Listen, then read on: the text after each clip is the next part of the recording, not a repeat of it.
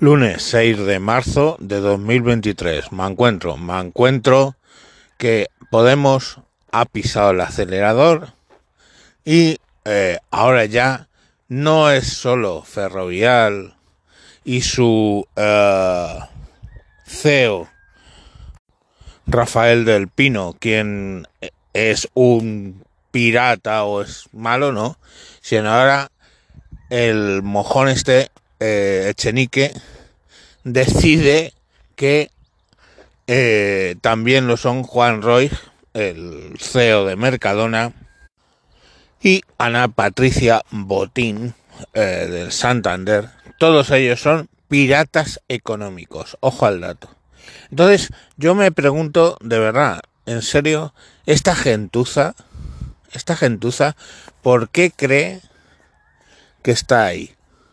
O sea, mmm, tú montas una empresa, una empresa de éxito, empleas a miles de trabajadores, mmm, con sus más y sus menos, gestionados por los comités de empresa, se va llevando a una relación. O sea, mmm, hay trabajadores de Mercadona cabreados, no digo que no, pero los hay también agradecidos y del Santander y de todas las empresas.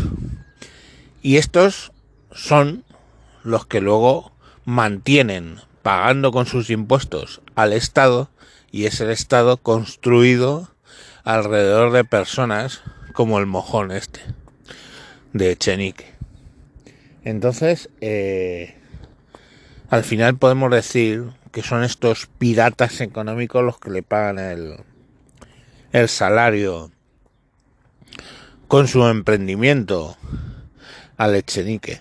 Pero el Estado, como les contesta, es poniéndolos en la picota, dificultando los negocios, y ahora es el que Ferrovial, para poder irse, tiene que devolver todas las ayudas que han tenido. ¿Sabéis quién hacía eso? Hasta donde yo sé, ¿eh? no sé si la anécdota es real o no.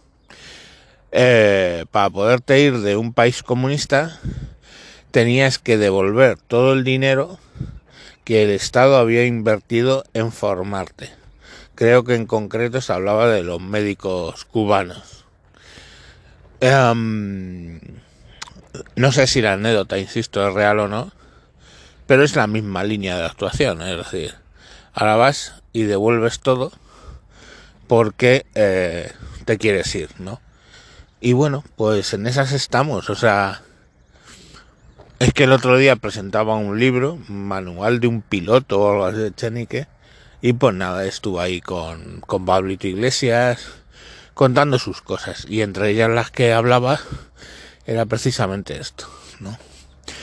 Y bueno, pues nada, ahí lo, ahí lo tenéis, gente sin beneficio, sin haber trabajado un, un, unas horas en su vida, pues se dedican a señalar a empresarios y, y a empresas enormes de este país que emplean a un montón de gente. Y la gente lo compra el discurso. Y os voy a decir, ¿eh? nos vamos a encontrar con una sorpresa. En las municipales es posible que se lleven algún susto, pero vamos, en las generales de a final de año o de verano, ya veremos. El el gobierno Frankenstein este va a salir adelante. No os quepa la, la menor duda. Y bueno, pues es que ya se encargan ellos de montar redes clientelares. De hecho, tened en cuenta que echar al peso de, de Andalucía costó 20 años, ¿eh? Pues vosotros veréis. Venga, hasta luego.